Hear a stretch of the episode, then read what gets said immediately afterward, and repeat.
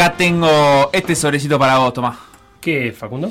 Es lo tuyo. Uh, Agarrá, ya, pero estamos a 16 recién. Sí, pero bueno, la verdad es que no me quería quedar con esto y creo que te puede venir bien para la fiesta. Barbaridad, qué gesto hermoso, muchas gracias. Nada, vos lo mereces, es tremendo lo que vos das por PDA, así que a disfrutarlo en este 2020 tan, tan complicado. Pero, Facu, eh, eh, está vacío esto. ¿Cómo vacío? Sí, sí, vacío. No, no, no, no, qué vacío, a ver, dame. No, no está vacío. Está- acá está todo, mirá, toma, mirá de vuelta.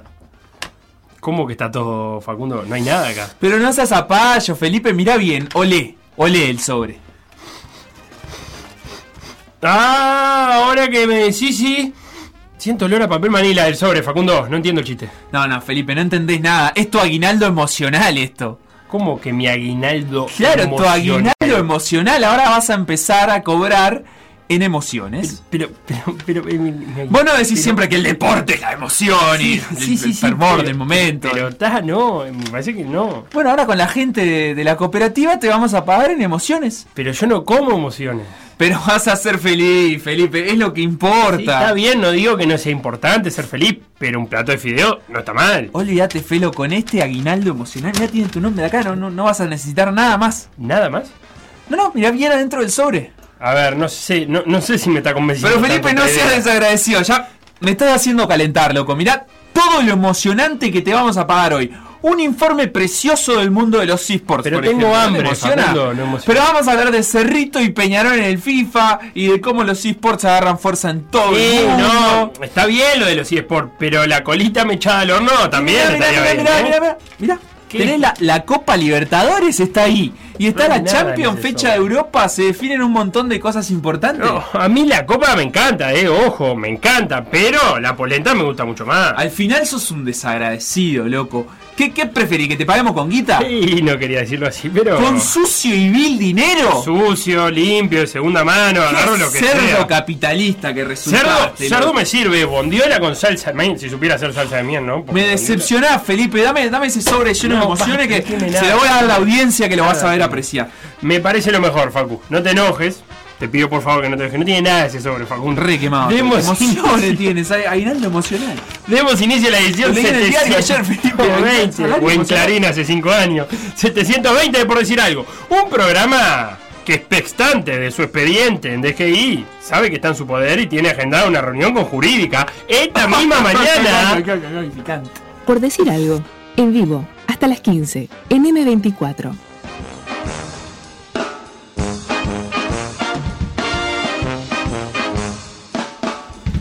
Ya, Aguinaldo Felipe, regalame- emociones, Felipe. Aguinaldo Estamos arrancando tardísimo y ayer hubo Copa Libertadores. Li- Tenemos que hablar de Esperá, fútbol ¿le sacaste, a- sacaste a punto al gacho? Eh, ¿Sí? Estábamos escuchando a Gacha ahora antes de empezar Sí. el programa. No, no, no saqué muchos apuntes. Parece que estamos en el horno, eso seguro. Leticia me dice, Felipe, aceptar a Aguinaldo cuando Y te sí. jubile. Pero aparte, eh, Facundo, yo soy freelance, no puedo, no tengo Aguinaldo, no me le mientas más a la gente. Dice, cuando te jubiles como yo, si no sos militar, estás en el horno. Leticia de Parque Posada. Pero Leticia debe tener un, un Aguinaldo, una jubilación emocional muy grande, Leticia. Vamos a hablar de lleno entonces, vamos a meternos rápidamente en el fútbol internacional. Ayer hubo semifinal, semifinal, cuartos de final de vuelta entre Palmeiras y Libertad, con Martín Silva en el arco de Libertad y Matías Viña en el lateral izquierdo de Palmeiras. Y fue victoria 3 a 0 del equipo brasileño, que déjame decirte algo, tuvo una Libertad en los pies de Ferreira que la baja de espalda. Es precioso el control de pelota que hace Ferreira Sí. eh, de espalda y, con, con ese mismo control se saca de arriba a su marcador, que creo que era su compatriota Gómez, que es el zaguero de Palmeiras, y se la tapa muy bien eh, Beverton, o Weberton. Eh, podría haber cambiado todo, porque en la ida salieron 1 a 1, y si Libertad se ponía 1 a 0 arriba, iba a cambiar absolutamente todo el partido. Pero Weberton atajó y a los 21 minutos Gustavo Escarpa con un zurdazo de esos rastrero que no levanta altura y que además agarra a Martín Silva un poquito, un poquito tapado, es- pone 1 a 0 Palmeiras. Y después, ya en el segundo tiempo, con Tacuara Cardoso en la cancha, tuvo una oportunidad eh, Libertad de empatarlo porque en definitiva Libertad la misión de ellos era hacer un gol.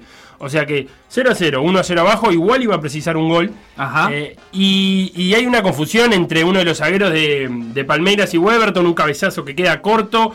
Se saca de arriba el arquero, el jugador de libertad, pero a la hora de definir después eh, no puede, se la sacan en la línea. Era un 2 contra 1 además, no estuvo bien resuelta esa jugada. Y ahí se le fue el empate y luego la catástrofe. Expulsión para Piris eh, por una patada de esas que pegás en un fútbol 5 caliente porque no te salió la cosa y le pegaste una patada de atrás eh, sin sentido. Y bueno, eso pero en la Copa Libertadores. Y eso se paga. eh, Ronnie y Gabriel Menino, los dos goles de- del Palmeiras, que es el primer semifinalista y va a jugar contra el ganador de... eh, el ganador de Racing y Boca. Está, ¿Está? buenísimo eso. ¿Qué más tenemos de fútbol internacional? Em, ¿Qué más tengo de fútbol internacional? Hoy hay más eh, Libertadores. Va a jugar eh, Santos y Gremios. Santos y Gremios. Santos y Gremio en singular a las 19.15. Eh, en, en la ida también salieron 1 a 1. Va a jugar Santos de local. En Europa, ayer ganó el Real Madrid como al de titular 3 a 1 el Athletic de Bilbao. Bien, qué lindo. Y ¿Cómo se- juega Pajarito? Pajarito, bien, lo que vi yo por lo menos, lo vi un ratito. prolijo.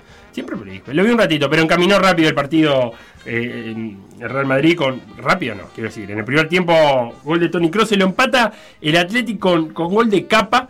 eh, de capa caída, pero al final Ah. no. Y doblete de Karim Benzema para ponerse 3 a 1. Se puso al día. Entonces Real Madrid con la Liga, 13 partidos, 26 puntos. Son los mismos que tiene la Real Sociedad, que tiene 13 partidos, y los mismos que tiene Atlético Madrid, que tiene 26 puntos, pero 11 partidos. O sea que si el Atlético de Madrid logra los 6 puntos que le quedan por jugar, le va a estar sacando 6 puntos a sus inmediatos perseguidores. Así está la Liga Española. Y el repaso internacional te voy a terminar con la actividad de hoy, que tiene un muy mirable Juventus-Atalanta ahora en media hora eh, por la liga italiana. Altamente recomendable ese partido. Y el plato fuerte del día de hoy, donde hay que dejar todo para verlo, es a las 5 de la tarde. Liverpool y Tottenham Hotspur. Eh, ambos líderes de la Premier League, 5 Me de la eso, tarde. eh. Es tremendo partido para ver a Harry Kane y Son, que son Batman y Robin. Y para ver eh, quién termina jugando de zaguero en el Liverpool, que puede ser cualquiera. ¿A cuánto estamos del campeón de invierno, como le gusta decir allá en Europa?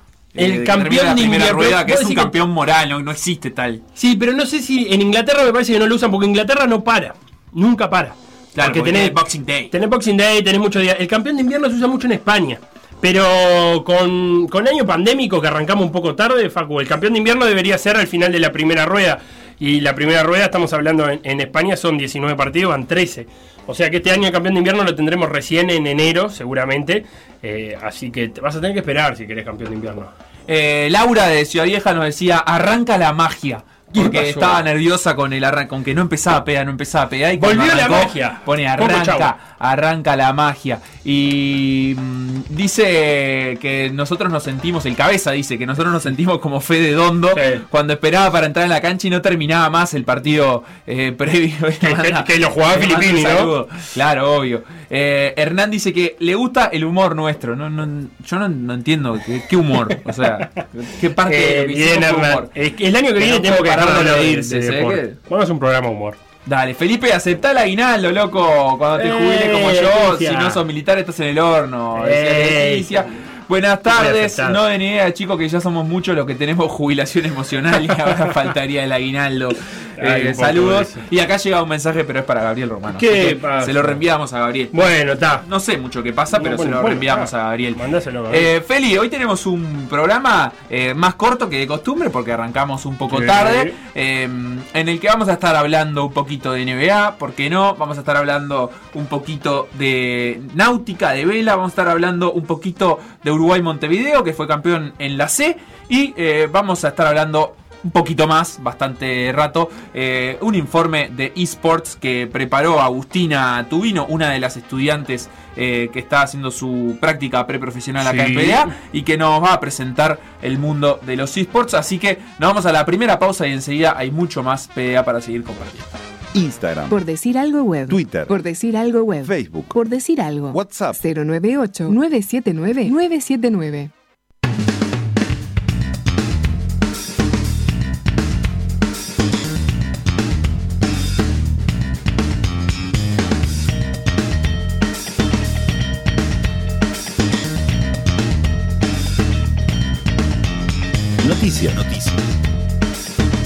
Ayer Felipe cayó una de las noticias más importantes del periodo ¿Se de entre temporadas de la NBA. A pocos días del inicio del arranque de la temporada regular de la NBA Sí. y mientras ya se están jugando partidos de preparación, Sí. el griego Giannis Antetokounmpo, ¿cómo ando para pronunciarlo? Eh, muy bien. Anunció Casi que- sos un griego de Atenas. anunció que renueva su contrato con los Milwaukee Bucks. El contrato es el más grande de la historia de la NBA. Cinco años por 228.2 millones de dólares. Flojo. Pará, sacar impuesto. Sí, Me parece que no le está sacando impuesto. Eh, hay, ¿Cuánto que ver, hay- hay que ver cómo están los impuestos en, en- en el estado ahí. ¿En dónde me dijiste que era? En Milwaukee. Eh, eh, eh, bueno, no sé cómo es. Esto. En Delaware es que, no. que sea el contrato Para más caro de la historia se debe a los méritos individuales del jugador, como ser dos veces MVP de la temporada, jugador Ah, más valioso, tranquilo. y también a su fidelidad con la franquicia, el único equipo al que ha defendido Giannis por ahora en la NBA. Eh, todo esto le permite a los Bucks ofrecerle un tope histórico sin violar las normativas salariales. ¿Por qué? O sea, ¿Porque fiel?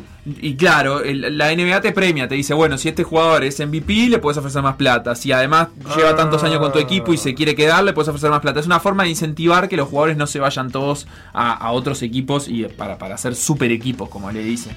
Eh, así que bueno, esto le, le- le permitió a los Bucks eh, darle a Giannis tremendo salario, además del salario emocional que va a el Oh, griego. ¿Sabés las emociones con, con 228 millones de Y dólares? loco, pero aparte ya era ídolo en Milwaukee y se rumoreaba su salida a otro equipo en busca del título y decidió quedarse y pelear por el campeonato ahí. el ¿Sabés cómo van a estar esos hinchas? El griego Chocho. es de emoción fuerte, el griego. verdad. Siente mucho. Es verdad.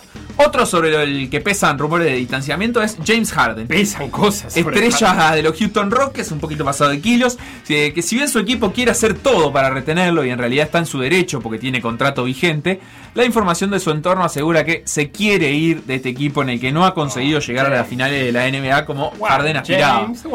Los esfuerzos de Houston por complacer a Harden han sacado a Westbrook del equipo a cambio de John Wall y también han traído a Cousins, libre, ya recuperado de una, de una lesión de ligamento Sí. cruzado. eh, para reforzar el juego interno y agregar centímetros que le faltaban al equipo. Vamos a ver si Harden se complace con eso o si sigue insistiendo en que lo intercambien a equipos aspirantes en el este como Brooklyn Nets o Philadelphia 76ers. Me parece que Harden le quiere rajar a LeBron. No quiere estar Dale, cerca de. LeBron porque Ah, sabe que quiere en el este. Y sí. Quiere cruzar la línea divisoria. La temporada de la NBA, Felo, empieza este 22 de diciembre con los partidos entre Brooklyn Nets, Golden State Warriors y después, a segunda hora, Los Ángeles Lakers contra Los Ángeles Clippers. Será un calendario reducido a 72 partidos en vez de los 82 habituales. Noticias, noticias. ¿Cómo explicarte, cómo contarte si igual no me lo vas a creer? Hoy es un día especial porque empieza un camino apasionante. ¿Sí? A partir de esta noche, en realidad de la mañana del miércoles en Nueva La Zelanda, noche nuestra. No hay COVID en Nueva eh, Zelanda. haceme la de redobleta. de- Empieza la Es una ¿qué tur- metralleta, es una turbina. Empieza la regata de la America's Cup World Series. Opa, Feli. Sí, estoy hablando de barcos y sí, es muy atractivo de ver. ¿Te La tengo que creer? Sí, vos, vos más que nadie. La Copa América es la competencia en la que se entrega el trofeo deportivo más antiguo del mundo. La Copa de las. Guineas. Su disputa propiamente dicha comenzará en enero y terminará en marzo. El Ajá. Emirates Team de Nueva Zelanda buscará defender su título y para eso se busca un retador que saldrá de una fase previa entre tres equipos. A ver. El italiano Luna Rosa Prada, el británico Ineos Team, mirando en bicicleta. Mirá. Y, no. y el estadounidense eh, New York Yacht Club American Magic. Eh, todo eso en 2021. Pero antes, arman un campeonatito amistoso tipo Copa Bimbo que empieza ahora. Tranqui, como para festejar la Navidad. ¿Cuál es el principal atractivo? Vas a ver barcos, monocasco, que vuelan. ¿Cómo que vuelan? Se vuelan. A medida que agarran velocidad, solo las orzas tocan el agua. Eh, liberen a Willy. Como si fuera alas. orzas. sí, orzas asesinas. Y como si fueran alas de un avión, levantan el barco que queda totalmente por encima de la superficie. Ah, mira. Es lo más top en inversión y tecnología, la Fórmula 1 de los barcos. Si no entendiste nada, pero querés darle una chance, busca America's Cup World Series en YouTube y hoy a las 23 horas arranca la transmisión a vivo. Voy poniendo. No quiero ser tendencioso, pero el equipo italiano trabaja un uruguayo, señor. Horacio Carabelli. Con ese apellido donde vas a trabajar, que representó a Uruguay en Juegos Olímpicos de 1988. Además corrió y ganó la regata Volvo que daba la vuelta al mundo. Ahora, como ingeniero y diseñador naval, es el coordinador del diseño y construcción del barco Luna Rosa. Opa. Una clase A a nivel mundial. Y si me permitís, nos vamos escuchando Foo Fighter, Learn to Fly, que es lo que hace Carabelli. Aprender cómo vuelan los barcos.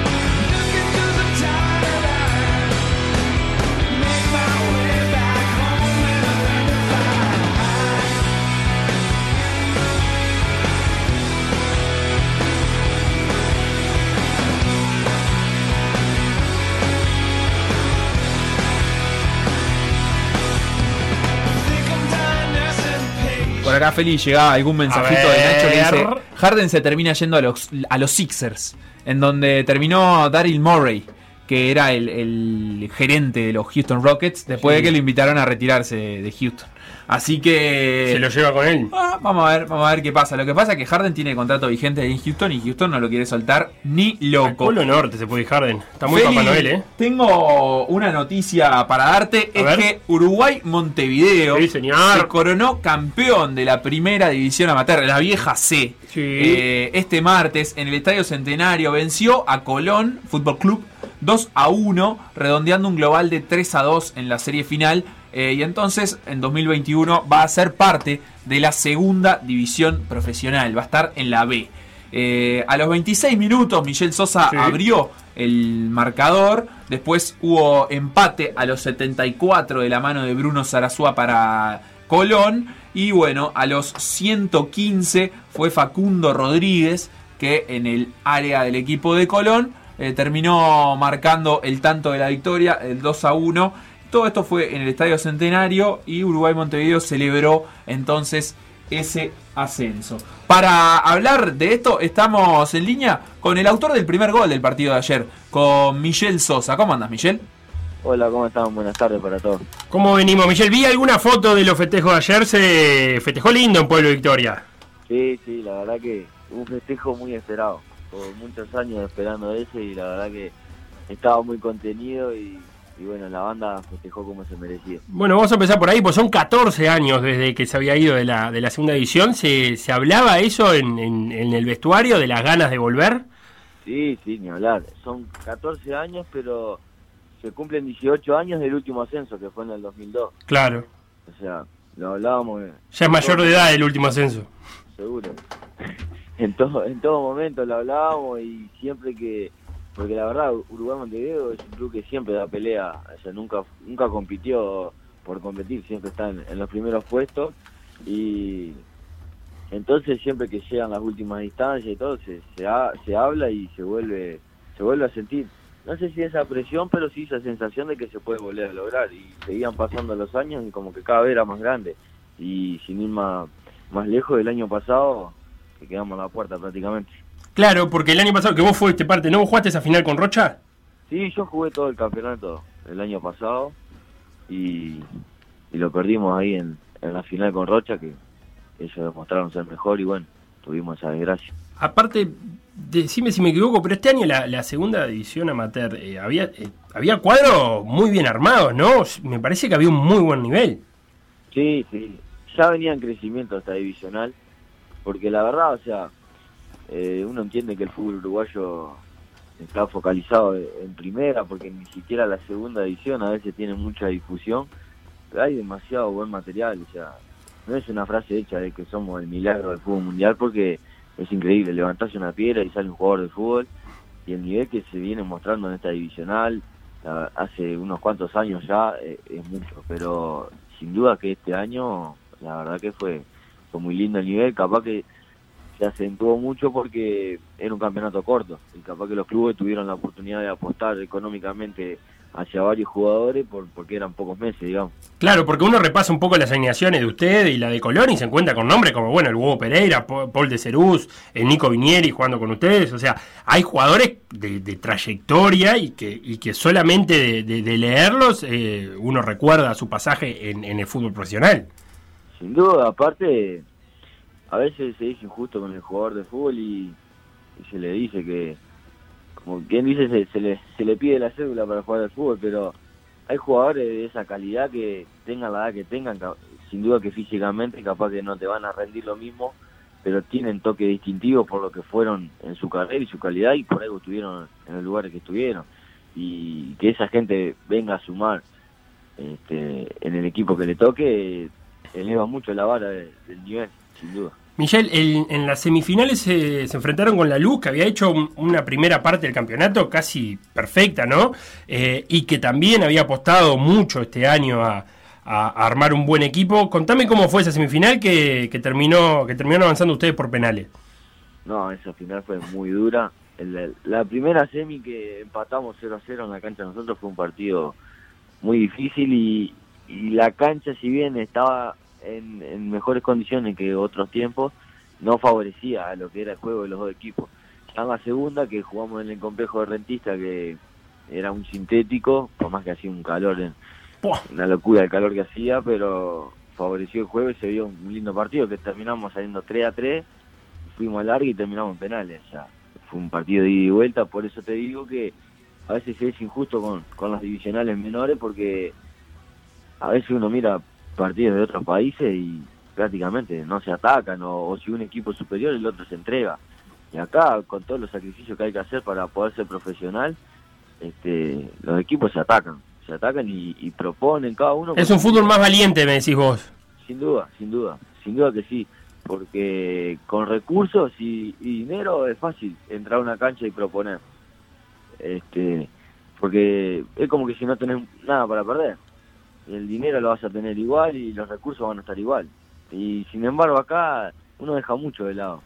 Claro, contale, eh, ¿cuál- cu- ¿cómo es el régimen de entrenamiento Uruguay Montevideo? ¿Entrenan todos los días? Algunos y otros no. Sí, sí, no, no, se entrena todos los días, porque la verdad, o sea, con, con respeto a otros clubes, si, si no lo hacen, o sea, no te da, no te da No te da, y no te da el nivel, como te estoy marcando, o sea, la, la clase de jugadores que hay, o sea, lo único que falta para que sea profesional es que todos tengamos que firmar un contrato, Bien. Eh, pero sin duda ese es el, el motor, digamos, porque todos queríamos lograr el objetivo para el año que viene, poder tener un contrato y mejorar nuestras vidas, en cosas capaz que la gente no lo ve, pero por ejemplo, este, vos jugás en, en la en la C y no tenés una cobertura médica, y hasta peleás por eso ya, porque si vos ascendés, ya al firmar un contrato tenés una cobertura médica, o sea, son muchas cosas que el cual el fútbol uruguayo son carencias, pero termina siendo el motor. Claro, termina, uno termina jugando por la estabilidad laboral, digamos. olvídate, y una mejor calidad de vida, porque la idea es vivir de lo que uno, lo que uno ama y para lo que uno se dedica.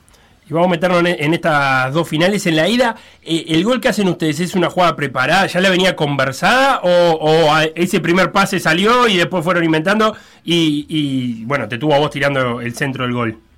No, no, eso fue pura, eh, una vivada, digamos, de nosotros. Picardía. Estaba el tiro libre, eh, el juez, no, o sea, el, el Colón nos pidió la distancia y automáticamente uno puede jugar. Claro. Y yo justo quedé abierto, miro a mi compañero y se dio que eh, cuando engancho para adentro, él me acompaña, tiramos la pared y tiro el centro y justo el por suerte Machado pudo empujarla ahí. Pero, pero pará, antes de tirar el centro, la pelota te hace un saltito, ¿no? Te queda un poquito atrás. Sí, sí, sí, sí. Es que en principio era pegarle al arco. Mi, en mi cabeza estaba eso. Y pura intuición del momento cuando me queda esa pelota atrás, digo, ta, si le pego al arco, se me va. La, la dejo en, en el prado y Claro. bueno, la tiro al medio y justo mi compañero estuvo vivo y anticipó. Y la segunda final se juega en el Estadio Centenario. ¿Cómo, cómo tomaron ustedes esa decisión? Pa, mirá, la, la verdad que hoy que, que salió todo bien, te digo, hermoso, porque un sueño jugar en ese estadio, mucha historia. Yo no sé qué han sentido otros jugadores, pero estás adentro de esa cancha y no sé, hay como una energía. Claro. Es un museo, ¿no? Es mítico, no, ese estadio es mítico de verdad, al menos para mí es una locura. Pero nosotros teníamos la ilusión de jugar en nuestra cancha, porque nosotros vemos el sacrificio que hace toda la gente del club para tenerla como, como está, humildemente, o sea, para nosotros es la mejor cancha del mundo. Y, y se le habían puesto las publicidades en los costados, se le había arreglado el pasto, o sea, se ha hecho mucho sacrificio. Y era un sueño también, y era histórico para el club, porque nunca se había televisado ahí, este, podríamos ascender en nuestra casa, que nunca se ascendió ahí tampoco, o sea, era, había muchos condimentos, pero sin duda que también ir al estadio también era histórico. Y, y llegó el momento, nosotros queríamos ganar donde fuera, o sea, el objetivo principal era ascender. Claro. Y, y la fiesta igual fue completa porque la foto festejando en el estadio tiene su, su también, ¿no? Su lindo recuerdo, más allá de, de- de- de entendible todo esto que está planteando, de que el barrio quería jugar en el barrio. No, sin duda, después que, que se logró el ascenso ya era todo perfecto, porque después ya nos volvimos en caravana, en los autos, porque no, no, no somos Nacional y Peñarol y tenés, tenés un Vega, Claro, era- perdón que diga la marca, pero no pasa nada. Que, que te vaya a buscar a la puerta del vestuario. O sea, hay otros clubes en la, en la divisional que lo tienen, nosotros no es el caso. Y nos volvimos todos en caravana, en los autos, con la familia, los hinchas, y nos íbamos encontrando hinchas en el camino, ¿no? Una locura, una locura. Miguel Sosa, jugador de Uruguay Montevideo, felicitaciones por este ascenso a la segunda división y bueno, nos hablaremos la temporada que viene para ver cómo, cómo arranca Uruguay Montevideo en, en- en la categoría profesional si querés, por lo menos más profesional de la que vienen ustedes. Sin duda. Bueno, muchas gracias por, por las felicitaciones. Este, la verdad que, como te dije, fue muy añorado esto, este ascenso y se pudo lograr y, y es hermoso lograrlo en un club en el cual uno es hincha y en el club, en un club que tiene un barrio atrás y una, una identidad muy marcada. Por decir algo. Seguinos en Facebook, Instagram, Twitter o Spotify.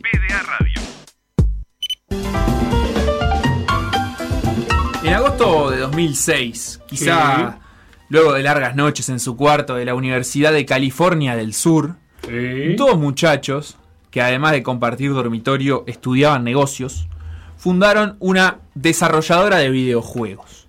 A Brandon Beck y Mark Merrill los había unido la pasión por los videojuegos y ante la frustración de sentir que los desarrolladores no comprendían sus necesidades, decidieron crear Riot Games.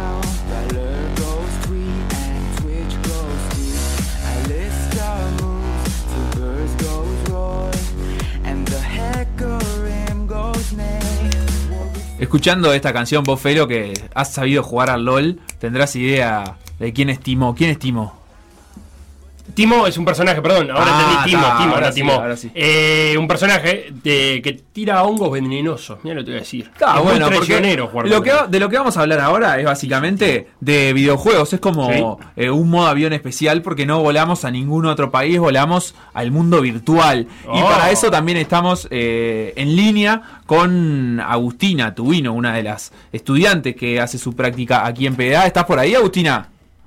Estoy acá, ¿me escuchan bien? Perfectamente, perfectamente. Bien. Así que, bueno, como decíamos, Brandon Beck y Mark Merrill crearon Riot Games. La idea era cambiar de eje porque las compañías que existían se enfocaban en la creación de un juego atrás del otro y ellos querían centrarse en el jugador y en la evolución de los juegos, eh, tomando el ejemplo eh, de los coreanos. Entonces comenzaron ofreciendo juegos gratuitos y cobrando solo los beneficios adicionales. ¿Viste eso que ahora está bastante de moda, Feli, pero que Sí, en su momento no era tan skins. Común? te, te vendían los juegos y no eh, lo que pasaba después. Claro, el skin, la, la manera de vestirte, accesorio para el personaje, todo eso. Mal no le fue. Capital inicial, millón de dólares. Uy, Eh, pero pará, hay que juntar esa plata también, ¿eh? Millón y medio de dólares. que tener amigos. Cuatro años después, le vendieron todo a la multinacional china Tencent, 93% de sus acciones, por 400 millones de dólares. Flojo. ¿Cómo anduvieron? Se capitalizó flojo. ¿Por qué multiplicaron así los ceros en las cuentas? Y bueno, por el viejo y querido League of Legends, Juegazo. donde Timo es un héroe. Timo es uno de los personajes. Ahí Uno está. de los personajes con los que pueden jugar. Este juego fue lanzado el 27 de octubre de 2009. Para el 2012 ya lo jugaban 70 millones de personas y en 2013 llegó a registrar 5 millones de jugadores conectados en simultáneo, al mismo tiempo. Hoy las cifras siguen aumentando. El juego tiene 8 millones de jugadores por día y es uno de los más populares del mundo. eh, pero ni siquiera es el eSport más jugado en la actualidad. Among Us lanzado en 2018, alcanzó este año récords de 60 millones de jugadores diarios. Eh, por este camino también encontramos al Counter-Strike, al Dota 2, al Battle Royale y al FIFA. La lista sigue, si los deportes electrónicos ya se encontraban en pleno e intenso crecimiento, 2020, año de confinamientos y cuarentenas, muchísimo más.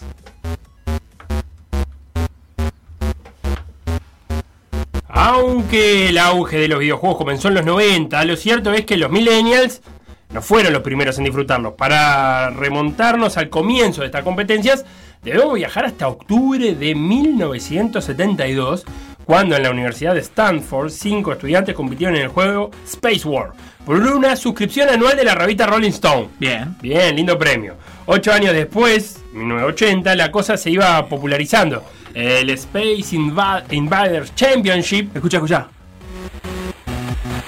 El Space Invaders El ahí. Space Invaders eh, se presentaron 10.000 personas para jugarlo y más tarde, en 1988, NetTrek se transformó en el primer juego online por equipos de la historia. Claro, pero antes de eso ni siquiera era online, o sea, se presentaron 10.000 en Había- un lugar claro, a hay que jugar. estar en un lugar físico. Recomiendo en este momento el, el, el documental que hay en Netflix que se llama eh, Game Over. ¿Cómo te puse que se llamaba? Hoy lo No puse sé. en el grupo. Bueno, ya Lo pusiste, pero... Sí. High ta. score, ¿no era? High Score, Ahí gracias está, Agustina. bien, Agustina. Eh, High Score que cuenta los inicios de los videojuegos en general y alguna que otra perlita sobre los inicios de las competencias entre videojuegos que, te- como decís vos, había que ser físico, había que reunirse en un mismo lugar a jugar a un mismo juego. Eh, en los 90, obviamente, llegó Internet y la cosa cambió. Ahora los gamers de toda parte del mundo pueden conectarse, volviéndose posible cualquier competencia online. Eh, en este momento también recomiendo el documental sobre el comienzo de League of Legends y cómo fueron esos primeros dos o tres campeonatos donde internet se caía y donde no era tan fácil conectarse como ahora. En 1997 se llevó a cabo el torneo Red Annihilation, considerado el primer evento de eSport del mundo. El juego era el Quake, Bien. eh, diseñado por ID Software, cuyo cofundador, John Carmack, eh, premió con una Ferrari 328 GTS. Bien, una Ferrari, está. Tranquilo, perfecto. al ganador de la competencia. Y la ganó Danish Trash Fong. A las semanas cobraba vida la que se convertiría en la principal liga de juegos, la Cyber Athlete Professional League. Y un año después realizaban su primer torneo con un galardón de 15 mil dólares.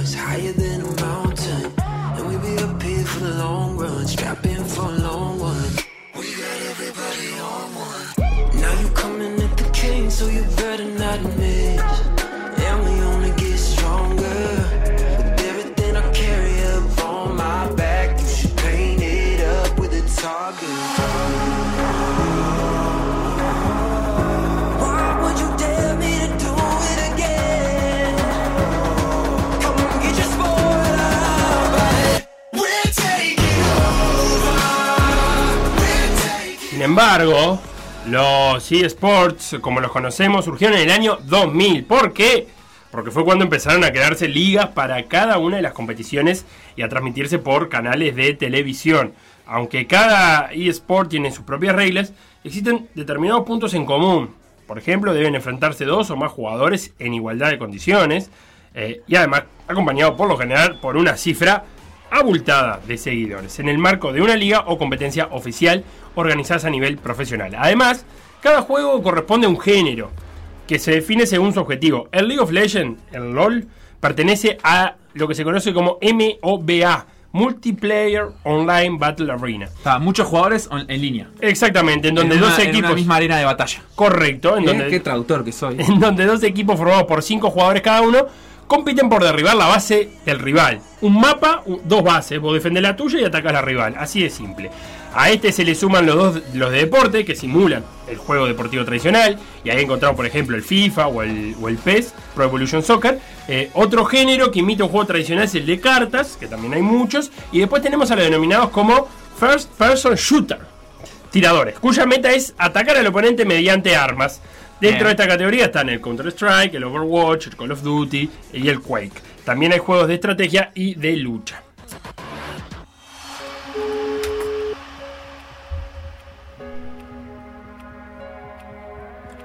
La vida feliz de los jugadores profesionales de esports no dista mucho de la de un jugador de fútbol. Entrenan con rigurosidad, acompañado de equipos de entrenadores, analistas y hasta psicólogos. Sí. Ganan millones de dólares y cuentan con miles de seguidores en sus redes. Un ejemplo es el español Enrique Cedeño, conocido como Ex- Expeque. Expeque, exacto. Eh, autor de una famosa jugada en el LOL, en una maniobra en 2013 tan sublime que la comparan con el gol de Maradona a los ingleses. He's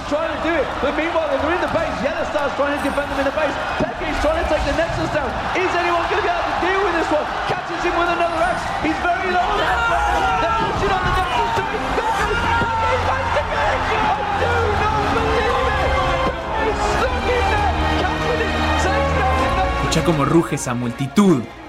Tremendo, precioso. Ese era el relato de, de la jugada de ex 2013 esa jugada. Así es. Porque la repasé hoy antes de venir.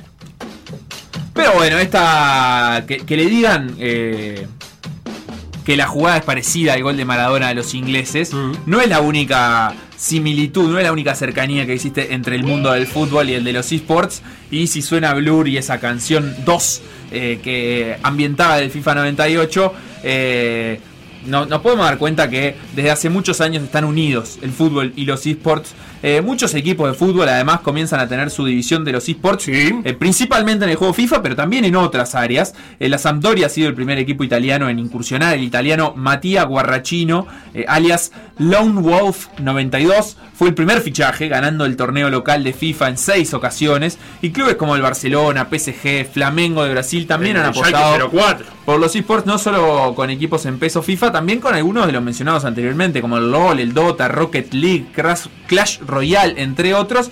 En Argentina, para ir a algo más Sí. próximo, Independiente y River Plate ya se sumaron. Boca anunció que lo va a hacer en 2021, participando en las competencias locales de League of Legends y de Counter-Strike. El que es amante de los eSports y hace poco creó además su propio equipo es el Kun Agüero. A a ver. quien en los últimos meses pudimos ver streameando con el caster más famoso del mundo que es Ibai. Pará, te perdiste streamer y castear, dos palabras, Bien, eh, dos conceptos claves. Tecnología este nueva para sí. Ibai también es un concepto en sí mismo. Streamear es transmitir una partida online. Yo juego y transmito lo que estoy haciendo al que quiera verme. Y la comparto obviamente en vivo.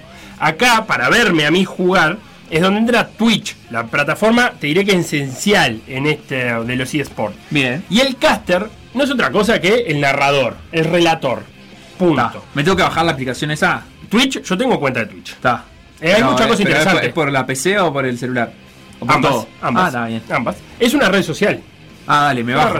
Me bajo entonces. Eh, Ibai, a quien además hemos nombrado un montón de veces en este programa, este programa es muy fanático de Ibai, es un reconocido caster y streamer que hace, transmite, pero también juega él en vivo.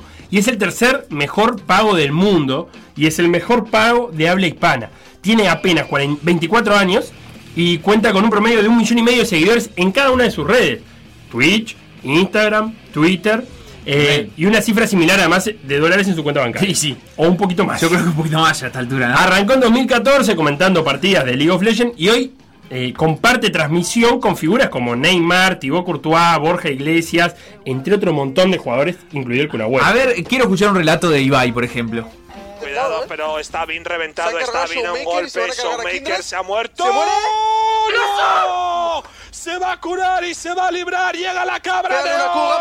Cuidado porque Orn está. Gaplan. Llega Canyon con todo forzando el shutdown. Kill que se lleva a Pantheon. Se va a morir todo el equipo de Sunny. Se nos acaba el mundial, chavales. Vamos a tener nuevo campeón del mundo y Corea que va a volver a reinar. Ganándole de tú a tú en un duelo contra China. ¡Hostia! El cabezazo que acaba de pegar Nuguri. Se van a llevar dos kills. Una para Sindra. Otra para Kindred. Vaya cabezazo de Nuguri.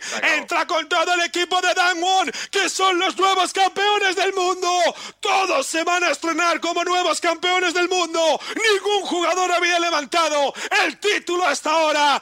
Y Corea que vuelve a reinar en el League of Legends. Corea le manda un mensaje a los chinos.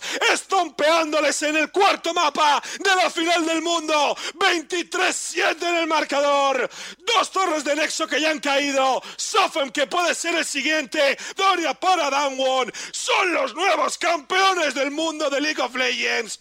Estompeada Sunning Werlip. Y van a levantar el título de la grieta del invocador.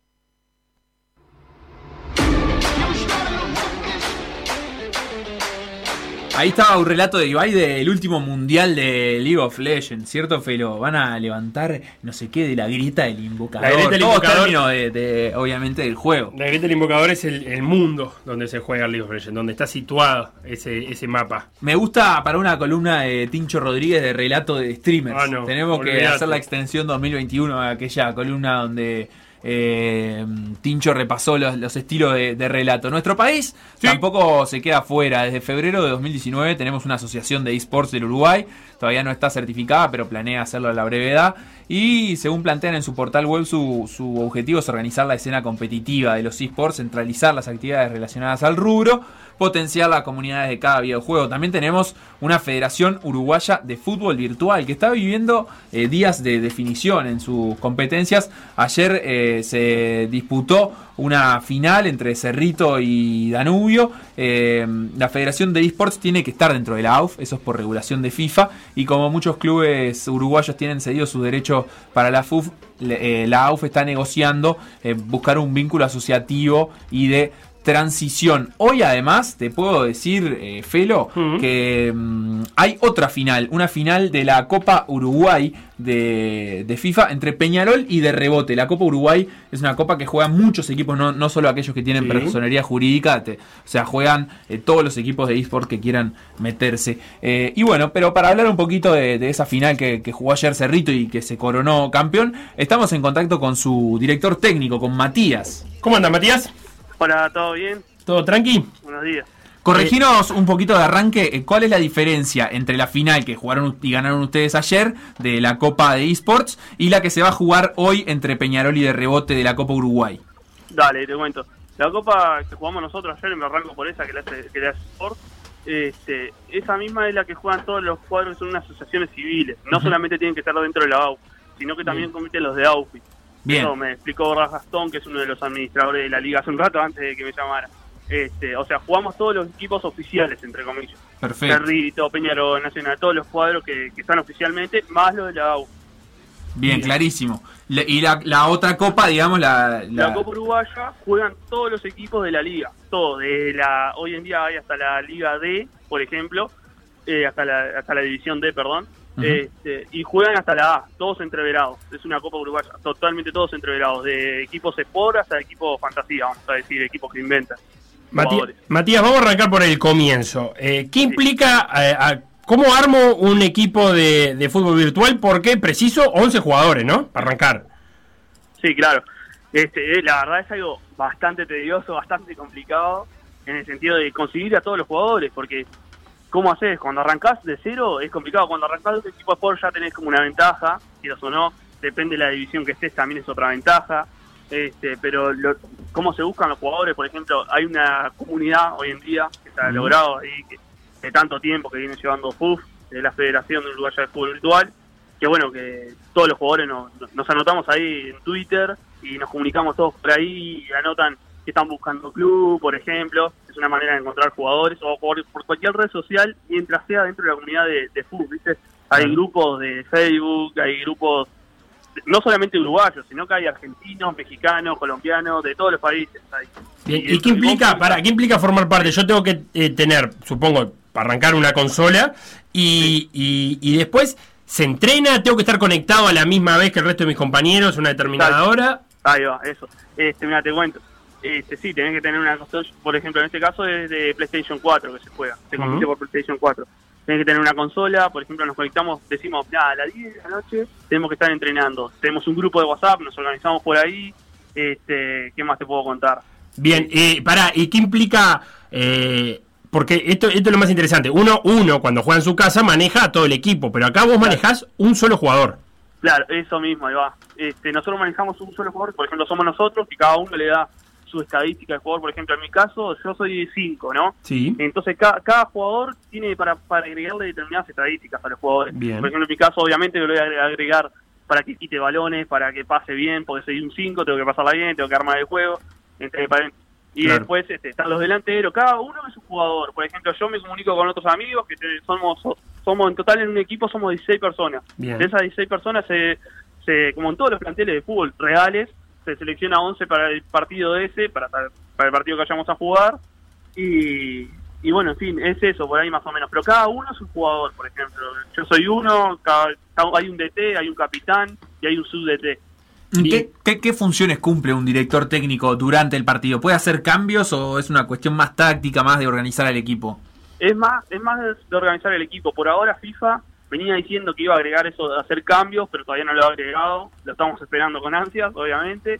Este, pero por ahora es más que nada táctico, organización de- del equipo. este, ¿Cuánto duran los tiempos? Eh, demoran, son de 15 minutos todo el partido, son 7 minutos cada uno.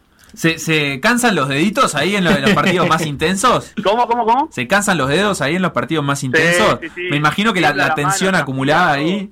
transpira, tensión. Terminás de jugar un partido como el de ayer de la final, este, terminás con una tensidad. Uno de los chiquilines era, no sé, terminamos a las 12 y era la 1 y todavía seguía temblando frente a la tele. Ah, está loco. Derechito al masajista. Claro, hay que aflojar. Claro. Eh, ¿Cuántas horas calculaste? ¿Cuántas horas le dedicás eh, al entrenamiento, a la organización, al jugar partidos por semana? Mira, normalmente lo que se dedica, te, le dedicás a pleno, la realidad. Este, cada minuto que tenés libre del día se lo dedicás. Por ejemplo, yo que soy organizador del equipo, soy el DT, este, le dedico mucho tiempo, hago los diseños del equipo, aparte soy diseñador gráfico, este, porque se le dedica a todo eso. O sea, se invierte, hay cuadros que por ejemplo no tienen diseñador gráfico, Mm. y invierten, o sea, pagan en un diseñador gráfico. Este, es, es bastante en serio la cosa, ¿no? o sea, capaz que para la gente que no lo conoce, Estamos hablando con el entrenador de Cerrito, eSport. Eh, nosotros venimos de, yo por lo menos consumo mucho League of Legends eh, y algún otro por ahí, y sé que hay jugadores profesionales que se dedican a esto, muy bien pagos. En el FIFA, en, esta modalidad, ¿también hay jugadores profesionales? En este caso hay jugadores profesionales. No, todavía no ha llegado a ser monetizado, por ejemplo, acá en Uruguay. En Argentina sí me he enterado que hay jugadores que están monetizados, cuadros. O sea que el sueldo le paga, el club le paga un sueldo por jugar ahí. Exacto, exacto, exacto, exacto. Porque acá en Uruguay todavía no, están en eso, están en proceso, obviamente. Este, por ejemplo, nosotros somos cerritos, obviamente que cuesta un poco más. Sí. Este, pero hay, por ejemplo, hay, por ejemplo, jugadores acá ahora que, perdón, hay jugadores que sí son tan monetizados acá en Uruguay, por ejemplo, de, pero en el 1 versus 1, que es otra En el 1 modalidad versus de- 1, ahí va, cuando manejas todo el equipo. Claro, cuando manejas todo el equipo, por ejemplo, está Torque, que tiene a, a Jace, es Sí. un jugador profesional. Este, después está Tincho Rey, que creo que compite por Peñarol, si no me equivoco. que son Esos jugadores sí son pagos.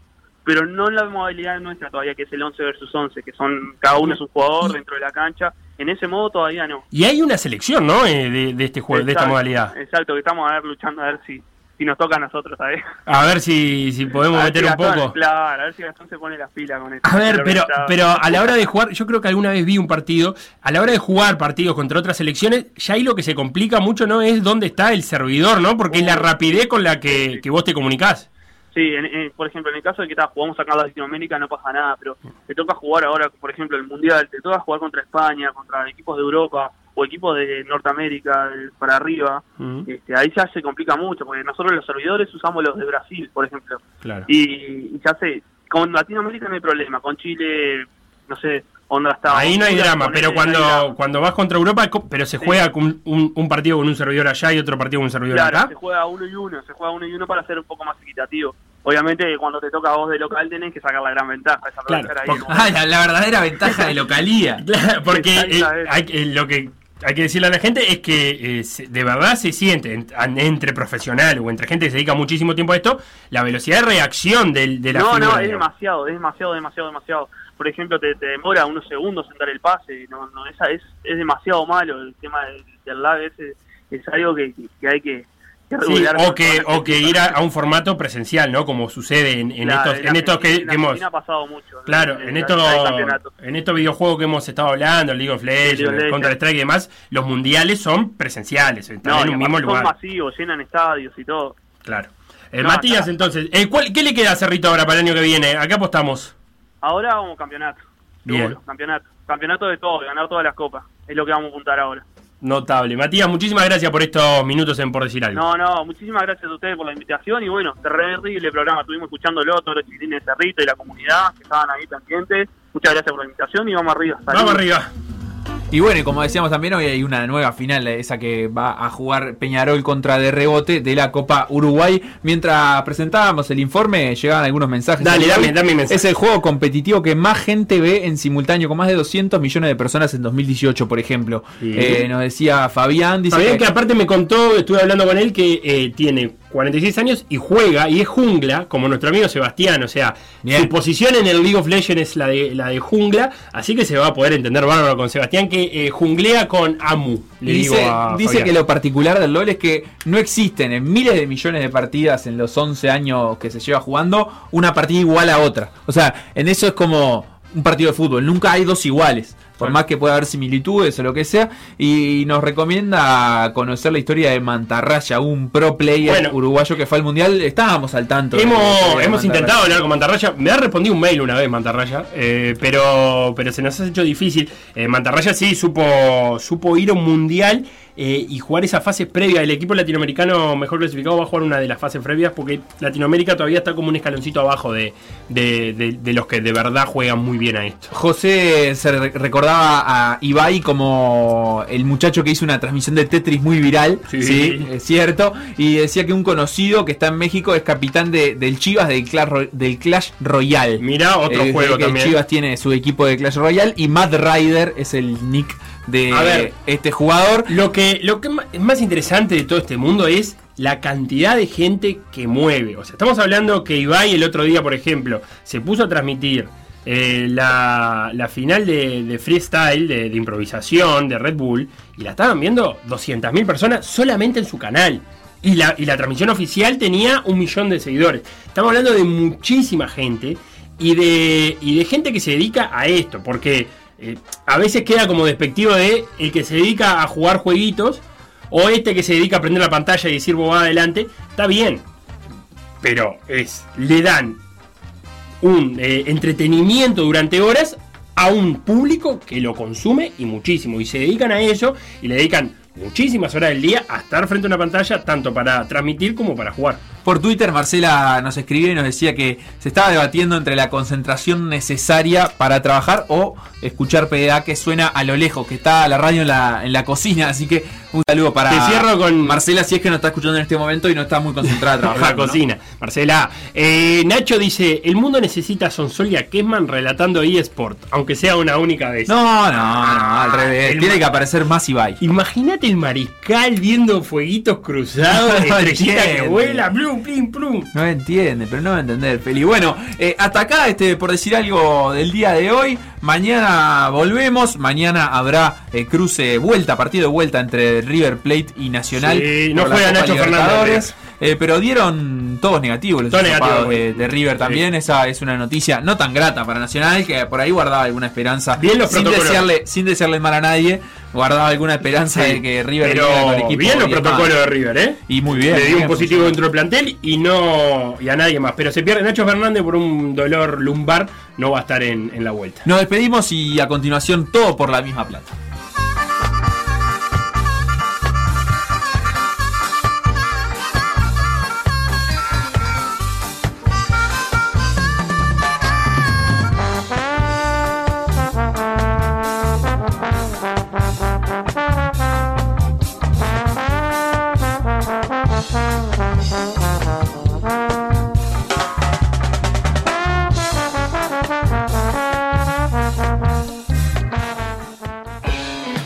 Que pasó por decir algo. Revivirlo en pda.uy o buscar los podcasts en Mixcloud, o Spotify.